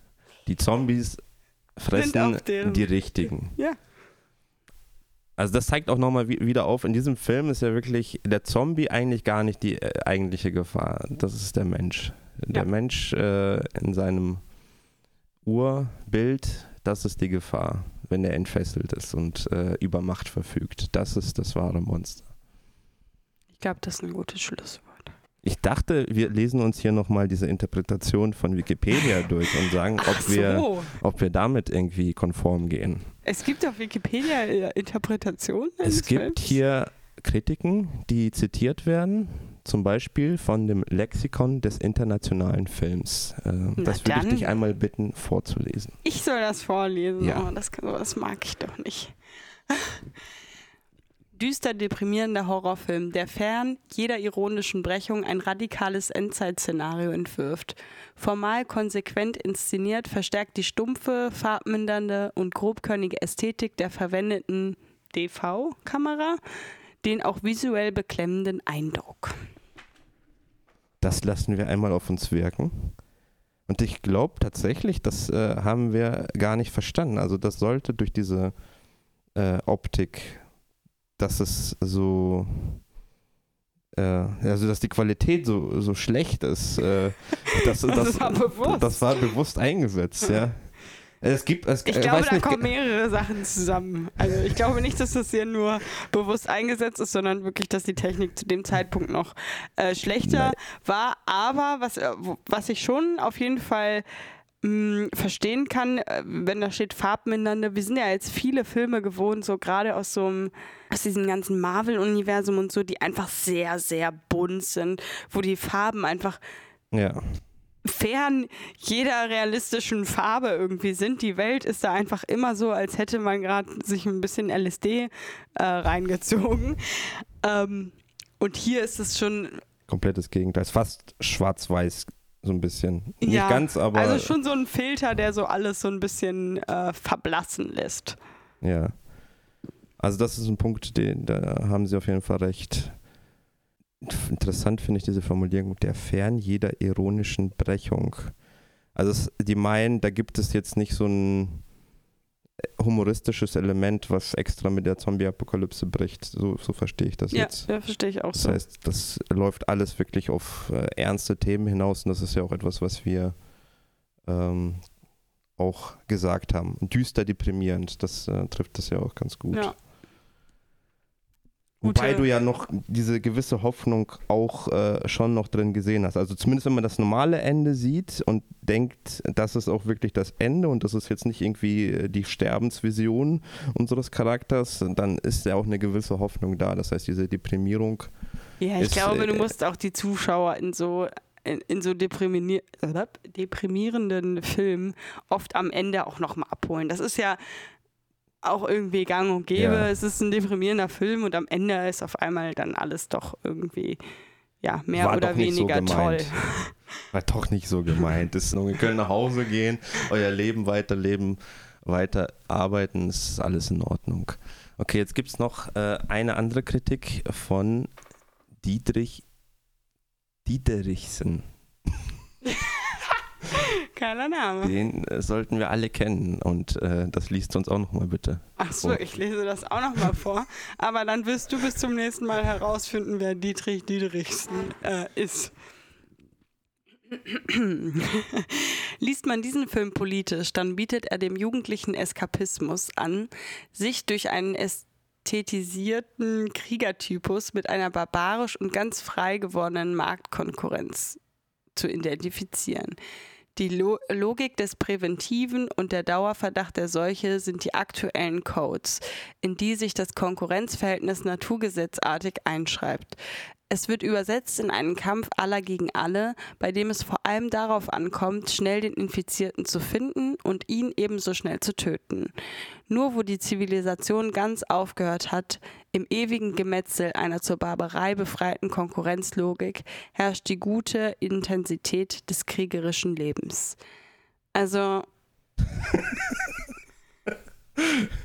Ich bin nicht schlau genug dafür. Du bist hier der Hochstudierte. Du wirst diesen äh, Kommentar jetzt kommentieren. Also ich habe ein bisschen die Sorge, dass diese Sätze absichtlich kompliziert formuliert sind. Also ja, als nicht ob, so viel. Au also, Genau, als ob man so ein bisschen es auch drauf anlegt, wir wollen es auch sehr äh, kompliziert ausdrücken und meinen aber auch eigentlich einfache Dinge. Also ich nehme erstmal mit diese, dieser barbarische Kriegertypus, von dem gesprochen wird, oder ästhetisierten Kriegertypus. Das ist ja auch das, was wir am Ende gesehen haben, ähm, dieses animalische. Also wir haben es mehr mit diesem animalischen äh, gleichgesetzt. Und ja, aber ich glaube, das ist ja schon trotzdem äh, ja, barbarisch, animalisch. Das ist schon synonym. relativ, ja, relativ ähnlich auf jeden Fall. Aber hier, was, wa- was, was soll denn hier Marktkonkurrenz zu identifizieren? Also, wa- was für eine Marktkonkurrenz? Also, ich kenne Marktkonkurrenz, aber in so einem Kontext. werde daraus auch nicht ganz schlau, aber es gibt auf jeden Fall diese Elemente äh, des Kapitalismus, die da auftauchen, also in Form von diesen. Ähm, Guck mich nicht so erstaunt. Dieser Film soll keine Kapitalismuskritik sein. Und wenn der hier Dietrichsen mir das erzählen will, dann soll er bitte mal mich nochmal anrufen und mir das erklären, warum das jetzt eine Ich- äh, Kapitalismuskritik ist. Es gibt auf jeden Fall diese Elemente, zum Beispiel diese Getränkedosen, die immer wieder auftauchen. Jetzt kann man natürlich sagen, es es geht einfach nur darum, dass die zugänglich sind. Also dass es rein diesen praktikablen Sinn hat. Aber Ja. plötzlich, äh, es gibt auf jeden Fall die, diesen Fokus. Äh, gib mir bitte diesen, diese, äh, diese Getränkedose. Also das, da werden ja auch diese, diese Markennamen aus irgendeinem Grund ja auch äh, wirklich benannt. Also hier, das ist die Pepsi. aber also komm. ja, ey, lass mich doch erstmal nur äh, erzählen. Ich, ich sag ja nicht, dass ich damit äh, jetzt äh, gleich äh, einhergehe. Es geht nur darum, kurz zu sagen, was, worauf er sich vielleicht beziehen könnte. Und dann gibt es diese komische Szene im Einkaufshaus, wo äh, die Menschen in ihrem Ur- Urglück gezeigt werden. Das ist eigentlich die Szene, die äh, die positivste im ganzen Film ist. wo sie zusammen einkaufen. Ja, das kann ich verstehen. Sie laufen durch diesen äh, ähm, dieses riesen Einkaufshaus. Aus irgendeinem Grund ist ja auch Elektrizität vorhanden, also ist alles gut beleuchtet, alles ist sauber, alle, also da wurde auch nichts geplündert, nichts. Da ist auf einmal die heile Welt und sie sind ganz verzückt, dass sie äh, da endlich die Sachen haben können, die sie äh, schon so lange nicht hatten. Also da wird ein bisschen schon auch damit gespielt, dass für modernen Menschen dieses Einkaufserlebnis äh, so einen gewissen Highlight darstellt, wobei wir sicherlich auch da äh, entgegengesetzter Meinung sein könnten. Also Einkaufen ist die Hölle, wobei Einkaufen und es ist sonst keiner da, stellt schon so einen gewissen Reiz dar. Äh, ja, das finde ich äh, schon nachvollziehbar. Also insofern ist doch diese, dieser Aspekt. Essen macht ja auch glücklich. Also da ja. gehst ja sogar du mit. Also wenn man jetzt äh, seine Lieblingssüßigkeiten äh, und so hat, dann äh, löst das ja schon natürlich auch sehr aber, schnell Glücksgefühle aus. Ja, ob man da jetzt aber so weit geht, dass das wirklich jetzt irgendwie die frei gewordene Marktkonkurrenz äh, identifiziert Andreas, werden kann, ne? das also finde ich schon ein bisschen too much. Und dann auch die Logik des Präventiven. Okay, und der Dauerverdacht der Seuche sind die sehr aktuellen Codes. Also für mich ist das aber hier gar nicht wirklich so wichtig in diesem Film, weil es eben gar nicht aber diesen Verdacht gibt. In diesem äh, Film ist es doch so, dass es eindeutig ist, der ist infiziert, der muss sofort getötet werden. Da gibt es ja gar nicht diese Graustufen, dass man jetzt sagen muss, oh, vielleicht wird er noch äh, das überleben. Das hätte man ja leicht einbringen können, dass man einfach sagt, es gibt eine Überlebenschance von, sagen wir, 20 Prozent könnte jemand trotzdem überleben, auch wenn er jetzt infiziert ist. Das finde ich ist auch ein erstaunlicher Punkt, der eigentlich bei allen Zombie-Filmen gar nicht auftaucht. Es gibt immer dieses Radikale. Du bist äh, verletzt worden, du wirst auf jeden Fall zum Zombie. Es gibt nicht ja, wobei wie bei es jeder bei anderen jedem Krankheit. Virus oder bei jeder Dings eigentlich immer Leute gibt, die dagegen immun sind. Und das gibt es auch auf den Zombie-Filmen, aber das ist dann so einer ein einziger, der jetzt ja. die Hoffnung der Welt ist. Und das ist ja eigentlich Quatsch. unrealistisch. Also es gibt ja einfach Menschen, die bestimmte Krankheiten einfach nicht, nicht bekommen oder da auf jeden Fall sehr viel resistenter gegen sind als andere. Insofern spielt ja gerade bei so einem Setting dieser Verdacht gar, gar nicht so eine Rolle. Also äh, hier wird halt von so einem Dauerverdacht der Seuche gesprochen. Ja, ich also glaube, es ist ja eigentlich ein sehr einfaches Setting, glaube, was das liest, angeht. Du liest diesen Kommentar aber auch zu wörtlich und zu. Also ich glaube, wenn es das sein sollte, was ich nicht denke, dann würden sie es nicht so offen machen, dass sie dann wirklich den Kapitalismus als solchen thematisieren, sondern ich glaube, dass dieser Kommentar eher bedeuten soll, dass durch, also dass in diesem Verhalten, wie die Menschen untereinander sind, dass so also dass das widerspiegelt, wie sich Menschen im Kapitalismus untereinander verhalten, ja, dieser Aspekt, dass alle gegen, gegen alle ja. sind und äh, dass nur da, wo man die Zivilisation, also wo diese ganze politisch draufgedeckelte so soziale Marktwirtschaft und sowas, wenn man das alles wegnimmt, nur dann kann sich der, der wahrhafte Kampf entfalten. Also dann kommt es zu so einem barbarischen Verhalten. Das ist das Einzige, was uns davon abhält, ja, wirklich barbarisch am, am äh, Markt teilzunehmen. Aber das, also ich finde das einfach super, super weit hergeholt. Und also da, der Kommentar macht dann als solches für mich schon Sinn. Also Eskapismus ist ja so ein bisschen, bezieht sich ja darauf, dass man äh, gerade nicht an diesem Kapitalismus teilhaben will. Und deswegen wird dieser Film äh, quasi jetzt dafür äh, genutzt, dieses, dieses schlimmen Kapitalismus jetzt irgendwie ja auf diese Art und Weise darzustellen. Aber also ich sehe das nicht, dass das, dass das irgendwie die Intention des Films war. Aber ja, also Dietrich, Dietrichsen, der hat das so gesehen und äh, ja, ist vielleicht auch ganz spannend, dass man da auch wieder so viel reininterpretieren kann. Aber das ist ja auch was, womit ich mich schwer tue und auch schon immer schwer getan habe, dass man auch manchmal, glaube ich, in einige Sachen versucht, auch Sachen hinein zu interpretieren und die auf so eine andere Ebene nochmal zu hieven. Und dieser Film wirft ja schon als solcher Fragen auf und äh, ja, ist ja schon so naheliegende sind. emotionalisierend genug. Warum soll er denn jetzt auch noch irgendwie metaphorisch für, für, für Kapitalismuskritik stehen? Also da versucht man vielleicht auch ein bisschen elitärer unterwegs zu sein als es notwendig wäre. Ja. Sehe ich auch in diesem Fall auch so. Also äh, im Allgemeinen finde ich es nicht schlecht, darüber nachzudenken, was halt auf so einer Metaebene äh, gemeint sein könnte, weil es auch zum eigenen äh, Denken ja auch anregt. Also oft sagen ja die Leute, ja, äh, man kann doch gar nicht wissen, was der gemeint hat und so, ist doch alles totaler Blödsinn.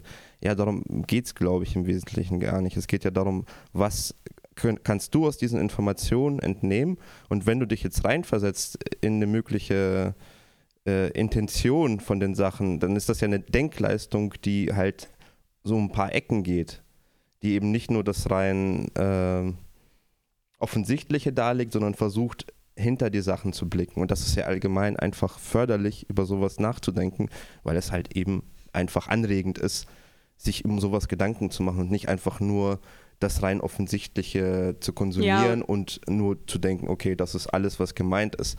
Aber bei diesem Fall finde ich jetzt auch einfach unsere Interpretation, äh, die hier sehr naheliegend ist, also einfach diese Grenze Mensch-Tier, beziehungsweise äh, wann wird der Mensch auch wieder zum Tier äh, und wie schnell wird dann aus dem Menschen halt eben auch ein Monster, in welchen Gefügen, in welchen äh, Settings oder in welchem Zusammenspiel, wenn, wenn Menschen unterwegs sind, das ist hier viel naheliegender für mich. Hätte man aber in diesem Film vielleicht auch etwas äh, stärker herausarbeiten können, indem man gerade eben nicht diese Kriegerästhetik tatsächlich am Ende zeigt, in Form von unserem Jim, der ja wirklich zwar als positiver Charakter auftritt, aber eben auch diesen Hauch hat von Verrückten und auch ästhetischen, wo es eigentlich keine Ästhetik gibt. Also er mordet da wie ein Verrückter und das wird aber halt als heldenhafte Aktion gezeigt. Und man hätte vielleicht einfach da nochmal bei Selena, Selina. Selina, sorry, äh, Selina vielleicht auch diese Erkenntnis aufzeigen können. Okay, du wurdest gerettet, aber wer hat dich eigentlich gerettet? Hm. Und dann Ja gut, aber dann hätte man den- den Film, glaube ich, auch noch mal eine halbe Stunde äh, on top geben Nee. müssen.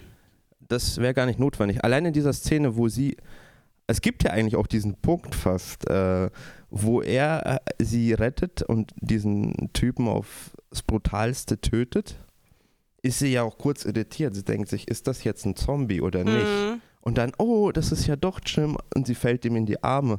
Aber wie wäre es, wenn man da einfach ähm, durch eine kurze Szene aufzeigt, dass sie irri so irritiert ist, wem sie da eigentlich jetzt gegenübersteht?